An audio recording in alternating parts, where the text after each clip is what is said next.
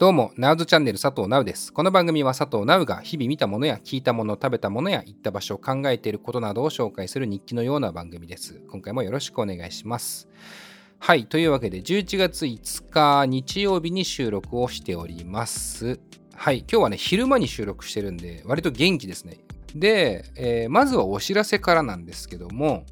僕が別で喋っている RadioDTM っていう番組があって、この RadioDTM の、えー、もうこれもポッドキャストなんですけども、えー、11月ゲストにですね、モロハというバンドからアフロという方が来てくれてます。モロハはアコースティックギターとラップの2人組なんだけど、えー、そのラップの方がね、アフロですけども、このアフロに来てもらって、まあインタビューをしてるんですが、えー、11月、まさに今日かな、11月5日日曜日配信予定の回は、えー、モロハのアフロとして、モロハについて喋ってもらってるんですけども、えー、来週以降、11月12日以降の配信になると思うんですけど、ここに関しては、えー、さよならほやマンっていうね、この番組でも僕が試写会に、えー、行かせてもらった話をしている映画があるんですけど、この映画さよならほやマンっていう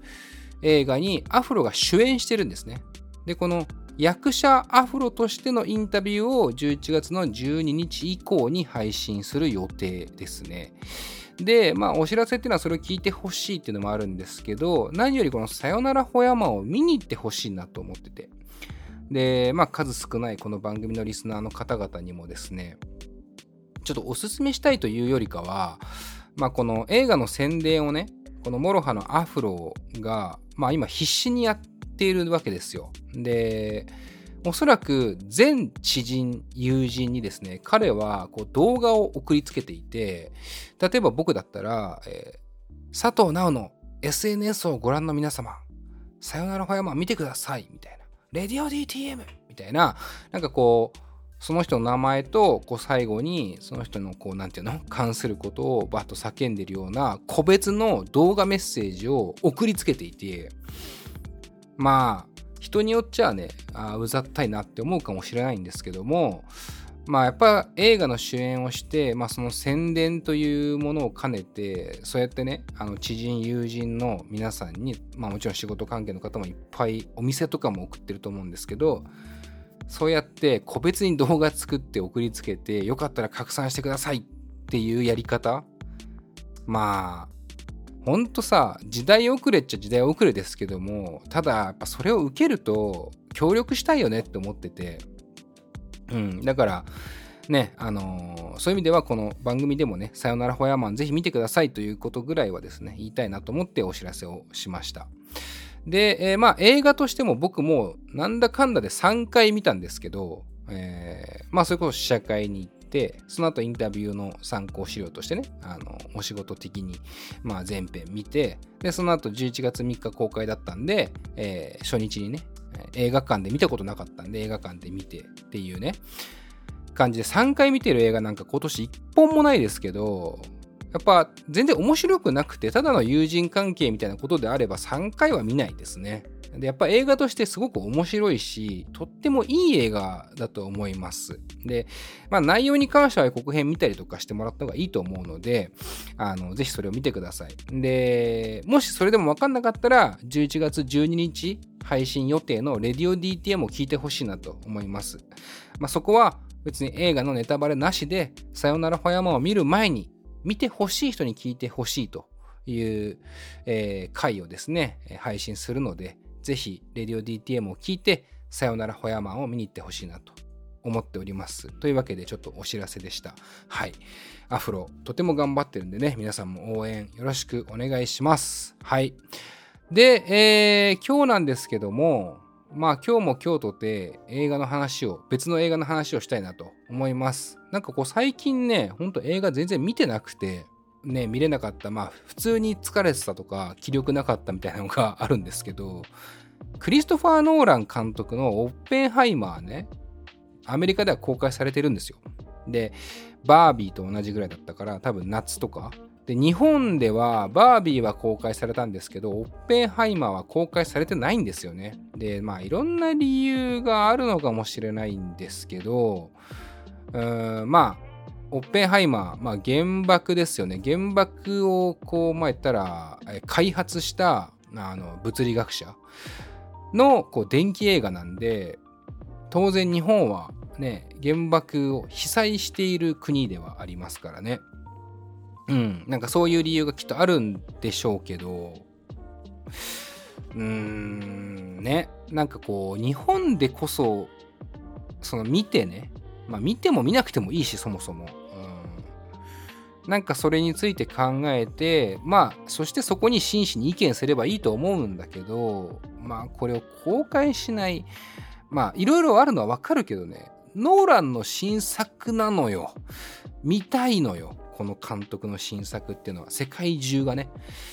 日本でも公開してくれないもんかねというところもありつつ、で、最近、またあの見たい映画がたくさん増えてきたんで、ドカッと見てきました。最近見た映画だと、えっ、ー、と、まず沈黙の艦隊ね。まあ、これはちょっと友達にチケットをもらって行きました。と、まあその後見たのが、イコライザー、えー、ファイナル。で、これはまあ現代で言うと、ザ・イコライザー3、G か。G イコライザー3なんですけども、まあこれを見て、まあ、あとは、えー、ザ・キラーね。これデビッド・フィンチャー監督の最新作ですね。ネットフリックス公開なんですけども、映画館でまあ限定公開はされていて、おそらく今すぐ行けば間に合うんじゃないかなと思うんで、どうしても映画館で見たい人は今探してみた方がいいと思います。多分そんなに長いことやらないと思うんで。まあ、あとはゴジラマイナスワン。これも見ました。という4本かなと思うんですけど、今日話すのはイコライザー・ザ・ファイナル。バリバリの最高でした。あまあ、このイコライザーという映画シリーズの、まあ、3作目にあたるイコライザー3にあたるんですけども、えー、どんな映画か簡単に説明すると、まずシリーズ的にね、えー、監督はアントワン・フークは、まあこれはあのね、ストレ、ストレンジャーシングスじゃねえや、えっと、トレーニングデーとか、あとはまあマグニフィセントセブンとかもやってるしね、ザ・シューター。ったりとか、でまあイコライザーがもはやすごく代表的なシリーズになったかなっていう気はするんですけど、最近の作品で言うと、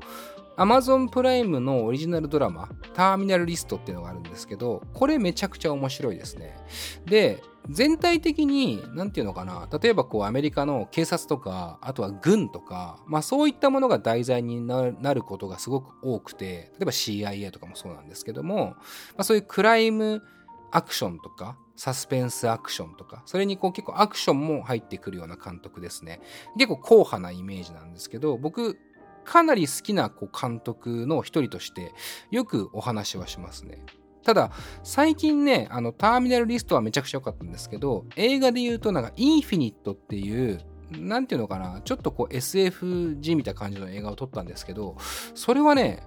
僕は全然面白くなかったんですよね。なので、やっぱフークワっていうのはこういうまあ警察とか CIA とか軍とかがこう題材にあるやっぱクライムアクションサスペンスアクション取るとやっぱ一流なのかなっていう気は僕はしてます。でこのイコライザーっていうのはまさにそういった感じの映画シリーズなんですね。で主演はまあデンゼル・ワシントンまあ、アントワン・フークワとのコンビで言うと、まあ、トレーニングデーもね、デンゼル・ワシントンが主演ということで、あのー、このコンビやっぱ僕大好きですね。外れなしっていう感じがします。で、えー、話的にはですね、この、ジャンルで言うと非常に分かりやすっぽか分かりやすいっぽかったので言いますと、まあ、イコライザー、ウィキペディア上ではですね、ビジランテアクションスリラーっていうふうに書いてあるんですね。ビジランテってなんだと。そんなジャンル僕も初めて聞きましたけども、ビジランテ映画っていうジャンルがあるらしくって、えー、主人公が正当な司法の手から離れて、死刑、要は私刑の方の死刑や復讐のために犯罪者や犯罪組織に挑む作品を指すと。うん。典型的なパターンとしては、司法制度に失望した主人公が死刑によって目的を達しようとする復讐映画。日本語では自警団映画とも称されるっていうね。まあ、ビジランテってのは直訳で自警団を意味すると。自警団ものと呼ばれることもあるが、必ずしも主人公が自警団や自警団的な組織に所属していたり、自警団活動のような目的を持って犯罪組織に挑むものではないと。うん、このビジランテは法によらず私的制裁を加える人を意味するということなんですね。まさにその、そんな映画なんです。最近で言うと、まあそれこそさっきちょっと話したクリストファー・ノーランのまあ、ノーランじゃなくてもいいんだけど、バットマンとかっていうのも、もはやこれに近いですよね。ビジランテものに近いんじゃないかなと思いますけども、まあ、要は、警察でも何でもないのに悪人を倒そう倒そうとするっていうね。で、その理由は様々であると。でも、は、あのー、多いのは復讐っていうのが割と多いと。で、えちょうどこのイコライザーズファイナルと同時期に公開されているのがジョン・ウィックですね。これも映画シリーズですけども、ジョン・ウィックもまさにそうですよね。理由はいろんな理由がありますけども、まあ、めちゃくちゃ強い主人公が元 CIA とか元特殊部隊みたいな主人公がこう悪人のこうマフィア組織とかをガンガンに、えー、ぶっ倒していくっていう非常にこうあの爽快感のあるあの映画が多かったりするしジョン・ウィックなんかはそこに対してすごくこうスタイリッシュさみたいなところが際立ってくるなと思うんですけどで、まあ、このイコライザーね、まさにこの主人公のロバート・マッコールっていうのが、まあ、デンゼル・ワシントンなんですけども、割とね、この人はですね、どういうじゃあ復讐なのか、それとも、まあ、自警団的なことなのかをするかというとですね、まあ、本当もう、こう、元 CIA とか海兵隊なんだけど、まあ、今平穏に暮らしてるわけですね。で、その平穏に暮らしている生活の中に、まあ、困ってる人が出てくるわけですよ。1だと、イコライザー1だと、えー、喫茶店であった、ダイナーであった女の子だったかな。こう、娼婦をやってるんだけど、なんかこう、娼婦をしていたら、ちょっとトラブルに巻き込まれて、あの、なんか暴力をね、振るわれちゃうわけですよ。で、それに起こった女の子がその暴力したやつにバンって仕返ししたら、その娼婦の元締め的なね、マフィアが、お前ふざけんなと。客に何しとんねんってなって、まあ、その女の子をボコボコにして、まあ、瀕死の状態にするんですね。で、それを知ったロバート・マッコールは、そいつら全員ぶっ殺すってなるわけですよ。非常にこうクールにバタバタとですね、悪役をまあ倒していくというわけですね。まあ、フークはがやってる、バカ映画には全くなってないんですよね。その雰囲気は結構こうシリアスでピンと張り詰めてんだけど、このロバート・マッコールっていう主人公がもうとにかくですね、めちゃくちゃ強いっていうのが、まあ一つの爽快感にもこの面白さにもつながっている。で、まあよくあの、このロバート・マッコールはこう、タイマーをね、かけて、で、ピッてタイマーつけて、そこからパパパパパパパってこういろんなナイフとかなんとかいろんな敵の武器とかを使ったりとかして、で、最後全員スッとこう始末しましたら、ピッとこうタイマーを止めて、はい、30秒みたいな、なんかそういうこう、まあある意味エンタメ的なかっこよさもあるんだよね。で、まあそういうさ、要はさっき言った指摘、私刑、死刑をする、まあ、なんていうのかな、世直し人というか、なんというか、まあ善とも悪とも取れますよね。だって結果的に人を殺してるわけですから、ロバート・マッコールは。でもその理由はあくまで自分のこう半径なんだろうな5メーター以内にいるこう自分の生活の平穏のために非常にこういいエッセンスを及ぼしていた隣人たちを助けるためにマフィアごとこう潰していくっていうまあとんでもないやつなんですけどで、これが1だったんだけどね、さっき言った女の子の話は。で、2は、ちょっとね、うんって思ったんですよね。その、ロバート・マッコール元 CIA なんで、まあ、CIA じゃないか。え、DIA なんだね、今見たら。国防情報局なんだね。海兵隊員で。で、なんかその元同僚が、こうちょっと戻ってこないかとか言ったりとか、その過去のね、そういう割と大きめの、こう、組織ごとにこうなんか巻き込まれていくというかなのでちょっとスケール感が上がっちゃったような僕はイメージがあるんですよね良かったのはこのロバート・マッコールという自分の生活の本当に近しいところの人を助けるって理由でしかなかったからあのなのにそんなにやるのっていうのが僕は面白い部分だったんですけど2はなんかちょっとスケール感でかすぎたなって感じがしたのが2で今回の3なんですけど、うん。これがね、まあ、最高でしたね。イコライザー・ザ・ファイナル。で、まあ、重要になってくる。何が最高かね。これ重要になってくるのは、まあ、2でスケール感がちょっと広がったことによって僕は、うんって思った。で、この3、じゃあどこが舞台なのかって話なんですけど、これ今回舞台がイタリアなんですよね。で、このイタリアの、まあ、実際あるのか知らないですけど、アルタモンテっていう小さな町が舞台なんですね。で、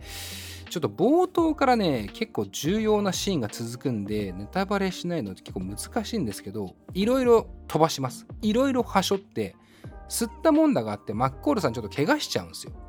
で、その怪我して気を失っちゃうんですけど、それを助けてくれたのが、このアルタモンテに住む、えー、警察官の人と医者の人だったんですね。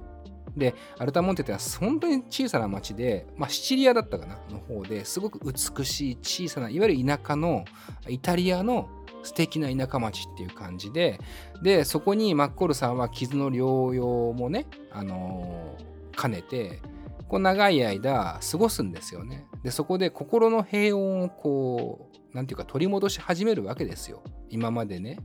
こう2、イコライザー2もそうだったけど、こう、吸った問題になんか巻き込まれて、こう、バッタバッタと人を倒していく生活ではなくてね、ここでゆっくり過ごしていこうかなって思うわけです。でそしたらやっぱ当たり前ですけど、このアルタモンテにも、ま、困ったことが起きるわけですよ。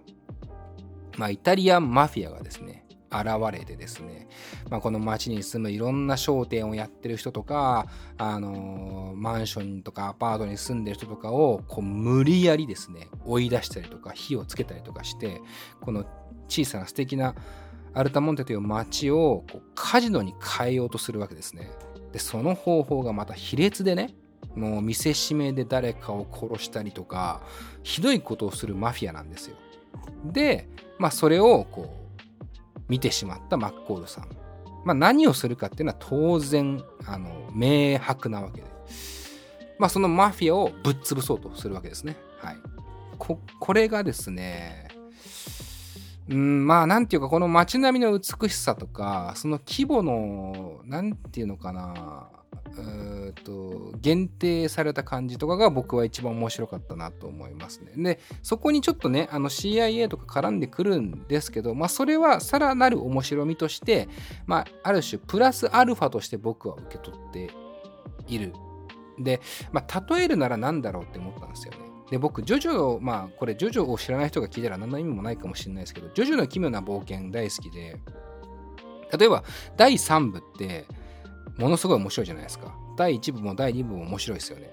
で、ただ舞台が世界中だし、なんなら宇宙だし、第1部、第2部とかね。なんかこう、全体的にスケールでかい漫画だなと思うんですよね。で、第4部で、森王町っていうね、仙台の森王町に舞台を移すと思うんですけど、あの第4部って僕、お話的には一番面白いなと思ってて、なんかこう、ディオとジョースター家の因縁だった話が少し、まあもちろん関係してるんだけど、キラヨシカゲっていう、こう小さな町に住む殺人鬼をこう追い詰めていこうっていう話にちょっとなるんですよね、ジョジョが。その町の特色とこのフィールドの小ささの中でなんかよからぬことが行われてるっていう、その雰囲気が僕は面白かったし、そうするとやっぱ話書きやすいのかなとも思うんですよね。変にスケールが広がらないから。なので、まあ、今回のイコライザー・ザ・ファイナルも、まあ、ある意味このイタリアの小さな町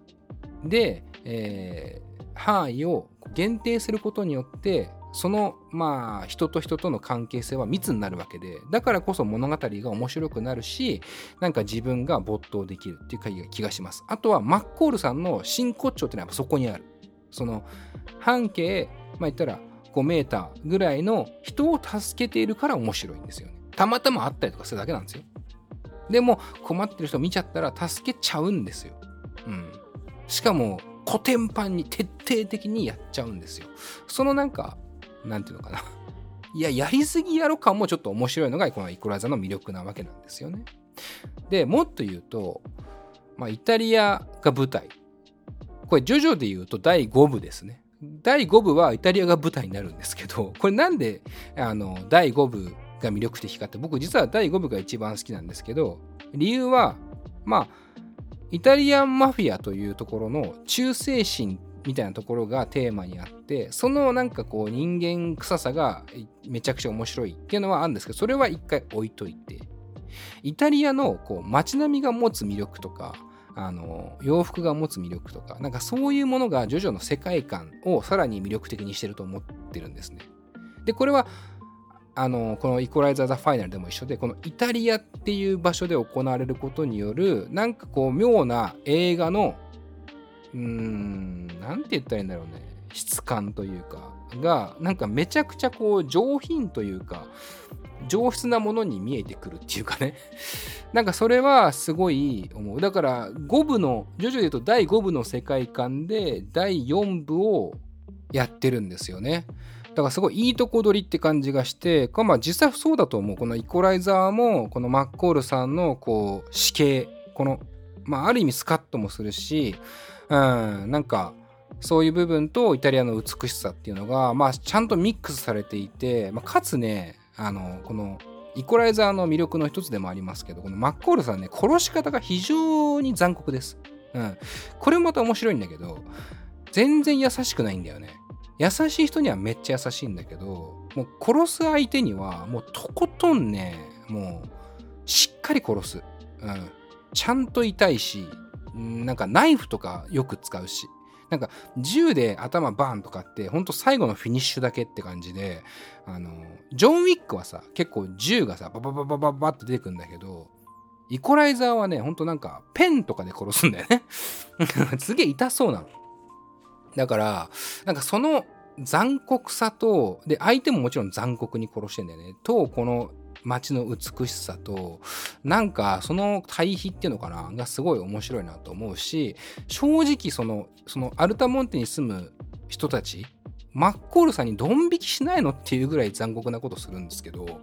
なんかその辺のバランスはまあ映画なんだよ。だから、それがまたね、エンタメにちゃんとなってるんですよね。全然あの、笑おうと思えば全然笑えちゃうし、こんな殺すんかいとかね、なんかその、もうちょっと後悔しろやとか、その、殺しちゃった感が全くないっていう、よどみのない目で、しっかり速攻で殺すっていうか、うん、なんか、その辺はですね、非常に、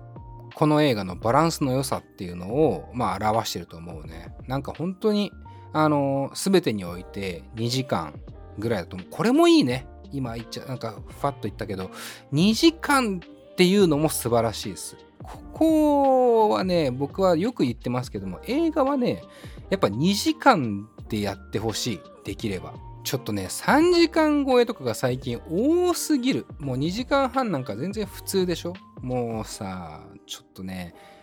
イコライザーを見習ってほしいね。イコライザー・ザ・ファイナルをね。本当に、あの、時間じゃないよ。うまいことまとめればこういける。もちろん3時間以上必要な映画もあるからね。これもあれなんですけど、まあやっぱこのテンポとか、あ2時間で凝縮させる力っていうのも、ちょっとなんかもう一回見直されてほしいよね、うん、と思いますよ。なんかだからそういう映画、まあ僕が好きなというか、映画のいろんな要素が入っているもので作品でしたね。イコライザー・ザ・ファイナル。激しくおすすめしたいですね。で、これでまあ言ったらイコライザーはまあ終わりというザ・ファイナルって言ってますからね。まあ現代が3なのは気になるけど。なんで日本の放題でファイナルにしたのかって思うけど、勝手に決めていいんですか？よくわかんないけど。えー、まあ続編でもなくていいなとは思いましたね。なんか、あのー、いろんな伏線というか、もしかしたら続くのかな、みたいなところは、なんか意外な、流れで見えてきます。この辺は、まあ、劇場で見るのを楽しみにしたらいいんじゃないでしょうかね。うん。あのー、それこそ、デンデル・ワシントンが主演ね、さっき言ったらずっと言ってるマッコールさん、デンデル・ワシントンが主演ですけども、今回はダコタ・ファニングがね、共演にいたりとか、まあこの辺もこう映画ファンからしたら胸熱ですよね。マイ・ボディーガードの2人ですから。なんかそういうところも楽しめるし、なんか本当に映画のいいとこ詰まってると思いますよ。この映画って。すごく、あの、グッときました。なんかイコライザー好きでよかったなと思ったよ。イコライザーこれで終わりか。まあまあ。でも十分楽しませてもらいました。本当にありがとうございます。皆さん、ぜひね、あの、劇場ちょっとね、あの、紹介するの遅くなっちゃったんであれですけども、まだ劇場でやってるとは思うので、よかったら探して見に行ってほしいなと思います。はい。というわけで今回は以上で、まあ次回以降ね、またゴジラマイナスワンとか、あとザ・キラーね。まあこれもね、結構大事なんですけど、ザ・キラーとかも、あの2時間、ここね、結構キーワードだと思いますね。というか、まあ、やっぱそれぐらいにまとめていく映画が好きだなというふうにも思いますが、その辺紹介していきますので、ぜひ次回以降もお楽しみに。はい。というわけで、今回は以上です。えー、佐藤ナウで、え、SNS などいろいろやっておりますので、えー、ぜひ検索をお願いします。カタカナで佐藤ナウですね。映画に関してはフィルマークスっていうのをやってるんで、それにちょっとレビュー書いてありますんで、ぜひそれも見てフォローしてください。で、番組に対する意見などは DM、リプライなどでいつでもお待ちしてますし、えっ、ー、と、まあ、あの、サブスクないしはこういう聞いてるね、サイトで評価できると思いますので、星5つ、好きな星で評価してほしいなと思います。はい。というわけで今回は以上、ナウズチャンネル佐藤ナウでした。